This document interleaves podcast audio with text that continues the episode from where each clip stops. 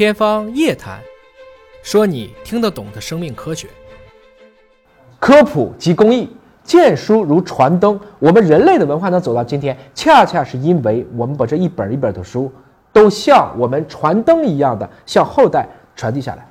所以从这个意义上讲，我是非常希望大家都能够爱上读书。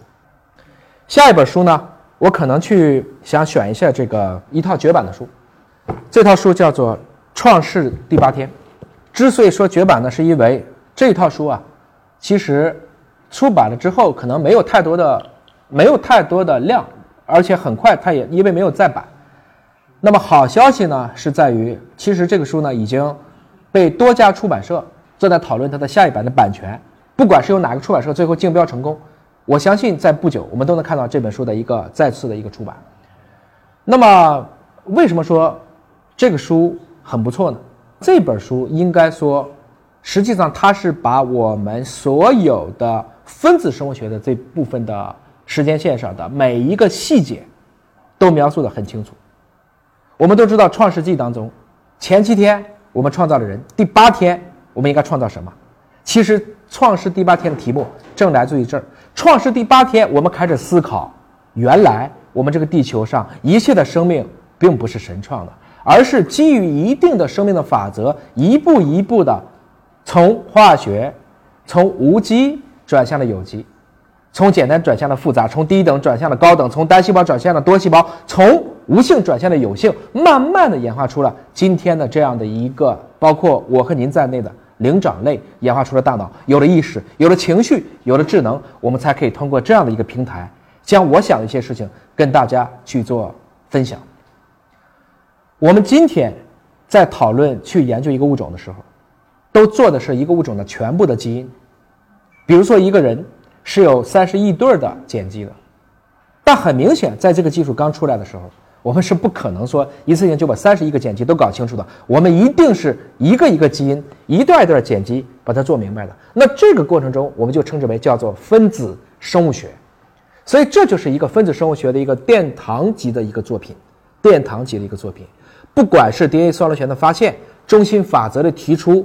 我们的 DNA 怎么发现的？我们的 RNA 怎么发现的？我们的蛋白质怎么发现的？它非常的详细，而且它不仅仅是记录了谁成功了，更重要的是它写了谁失败了。您知道，在科学史上，在攀登同一个高峰的时候，第一个人和第二个人，可能他们两个之间的差别就是短短的几个小时。所以，因为作者非常熟悉这个领域，所以他能够去采访到这些人。他能够以类似于口述体的这样的一种历史记录的方式把它记下来。在中国做口述体做的最好的还是崔永元先生，比如说他对抗战老兵一直在做这些口述体的历史。而另外一个呢，实际上如果你这样的书看多了，你就会明白，我们将来有一天如果也去做生命科学，或者就是做理化实验的时候，我们该如何去避免失败。失败是成功之母，这句话也对也不对。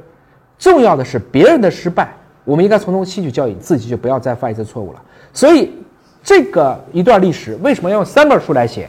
就是因为它记载了特别多的这些隐藏的细节，这些细节的本身，才使得我们对这样的一个事情，对它背后所发生的这些林林总总的不为人知的，甚至也有尔虞我诈，甚至也有沽名钓誉的故事，都写清楚。所以它的这种启发性是很强的。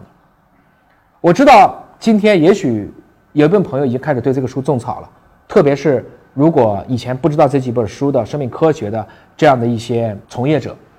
但是这个书现在即使在二手市场上还是很贵。如果不是特别着急，或者您完全对这个多少钱买书没有概念，不妨等一段时间啊，很快就会有一套再版的书可能会出来。那个时候，呃，也请大家一起再来。共同的去享受这一场知识盛宴。那下一本书呢？这个我会介绍一个在中国其实有两套生命作品都做得非常好。第一套就叫做低推动系列啊，就是我今天拿的这个，它差不多到现在已经有二十八年了，从第一本书一九九二年开始。什么叫第一推动？我们所有的物理学家，不管是牛顿还是爱因斯坦。他们在思考宇宙可以被理解的过程中，都想了一个问题：时间如果有尽头，时间尽头之前是什么？如果宇宙是一百四十六亿年，那么一百三十六亿年的那一次 Big Bang 大爆炸的时候，是什么让这个宇宙的万事万物开始有了一个不可更改的规律？即我们所谓的天地不仁，以万物为刍狗。这个规律是谁定的？这个上帝的第一推动到底是谁给的？所以这就是这套书的由来，叫做第一推动力丛书。另外一套书呢，叫做哲人识丛书。啊，我一会儿讲的大流感就是属于那个系列当中的一套，它是开始于一九九八年底的。这两部书从一开始出来到现在都没有停过。所以说，其实在中国能够坚持科普。能够坚持把我们的科学研究和科学普及一直做到今天，实属不易。出版社不容易，这些做纸媒的这些编辑也真的不容易。那其实第一推动丛书呢，不仅仅是生命科学，我这里推荐的就叫做生命的逻辑，重要的是遗传学史。这跟刚才那一套创世第八天其实是一个相互呼应的。相互呼应的意思就是在于，可能那个里面提到的内容，这里面也写了，而这个里面提到的内容。那个里面可能也有所论述，然而他们讲的点、阐述的方式、角度，包括成文风格，可能是不一样的。因为长久以来，人类都在一直追寻着生命到底是哪来的。那生命如果生命一定来自于生命，你要明白最开始的生命怎样把它的信息能够传递给下一代，这就是一个我们所谓讨论的一个遗传学史。某种程度上讲。我们建立了细胞学说。十九世纪中期，德国的两位科学家施莱登和施旺提出了一句特别简单却又特别智慧的话：“细胞只能来自于细胞。”这就是细胞学说。那就意味着，不管一个人、一个物种，它有多少个细胞，它都必须遵循细胞一变二、二变四、四变八这样子变上去。那从这个角度去看，细胞必须来自于细胞，也就是告诉我们。第一个可以去被分化的细胞，一定是有全能性的。我们今天管这样的细胞，在过去叫做受精卵。二零一二年，京都大学的川中伸弥知道了什么叫干细胞。我们今天是可以通过一系列的化学诱导，让它变成诱导多功能干细胞。这就是今天我们讨论的干细胞的一个由来。而关于这本书，其实就在写我们从最开始的对生物的简单的形态学分类、解剖学分类。胚胎学分类、细胞学分类，再走向了我们的分子生物学分类和基因分类。那这样的一个过程，实际上就是给出了一个科学发展的内在逻辑。啊，所以这一套书，如果您感兴趣，可以把这一套书所有的这些册子都拿来看一看。如果你不喜欢生命科学，也可以选择其中的一些物理或其他的一些脚本，我相信不无裨。接下来，我们还可以接着看这本书。非常非常的高分啊！大家可能如果熟悉我的公众号啊，我的公众号叫“尹哥聊基因”，这里面有一个小程序叫做“尹哥书单”，里面大概现在放了四百多本书。我原来还想再更新，后来说你先别更新了，我们先把四百多本书先看完。这其中十分一本书是满分，我没有打过十分的书，九点五分的书打过几本，这就是其中的一本，这就是其中的一本，叫做《遗传的革命》。当然，我最开始看这本书是中国台湾先出的。我不知道，其实尹哥也挺寂寞的。尹哥不知道，在中国或者说看汉字的这样的生命科学书，有多少人会以近乎于穷举的方式把这些书都看完。很多的一些图书，你可能如果想拿到一本，特别在三四年前，如果外版有了，你想最快的方式就拿到一本这个汉语版。说尹哥，你英语看不懂吗？看得懂，但是看得不够快，英语没那么好。我看繁体字没问题，包括我看这种竖排文字，我都是很难的，因为我们台版的书啊，它很多的时候都是从上往下这样看的，所以看这种书的时候呢，我都是把这个书横过来看。你的视觉啊，是可以把它自动给校正过来的。那个时候拿的那本书叫做《表观遗传大革命》，后来很欣喜的看到了重庆出版社就把它翻译成了一个简体中文版。让大家在读这个书的时候，可能就会更加的流畅和顺利，啊，那什么叫表观遗传学？表观遗传学实际上是我们称之为是在遗传之上的遗传。我举个最简单的例子，如果两个双胞胎，同卵双胞胎，它的基因肯定是一样，因为是同卵的。那为什么两个人会越来越不一样？这其中的关键就在于他们的表观遗传，他们的 RNA 的表达可能会不一样。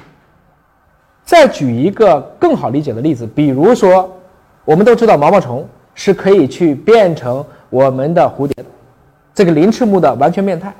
那毛毛虫到蝴蝶，它们之间的基因完全没变，但是为什么它能化茧成蝶？在这个过程中，一样的基因为什么能呈现出完全不同的性状？这种机制我们就称为叫做表观遗传学。换言之，牌还是这副牌，先出龙还是先出对儿？是先用炸弹把你管住了，还是我慢慢的顺单牌，等待一个机会？这种对确定的牌打出不同的打法，就是我们称为的。表观遗传学，那这本书当中给出了大量的案例来解释什么叫表观遗传学。其实很多的东西，我们今天讨论，先天的基因、父精母血、受精卵确定了就是确定了，但什么时候才能够让在这些父精母血的基础上，因为后天的一些变化，能产生一系列的这种反应？这就是表观遗传学的重要。他开始告诉我们，原来不是所有的事情。都是听天由命。我这里命说的是基因，我们的后天的环境，我们的七情六欲，我们的喜怒哀乐、惊恐悲，都可以在一定程度上去影响我们的基因表达。换言之，这也是尹哥一直所讲的，要保持一个好心情，不要去生气，因为在这个过程中，你所有的意识活动都可能会直接影响到你的神经系统、内分泌系统和免疫系统。进而去影响一系列的基因表达，产生一系列的从官能到气质性的一些病变。所以，这本书如果你想选一本书去了解表观遗传学，那我推荐就看一看这个。我相信啊，虽然我们今天对基因的了解理解已经很深了，但是你知道的越多，你不知道的就更多。所以从这个意义上讲，每当我们能够多把我们的这些遗传物质向上去做一层的时候，你会发现，原来生命真的是如此的玄妙。好多听起来匪夷所思的事情，其实都可以通过我们一系列可以确定的遗传规律所去解释。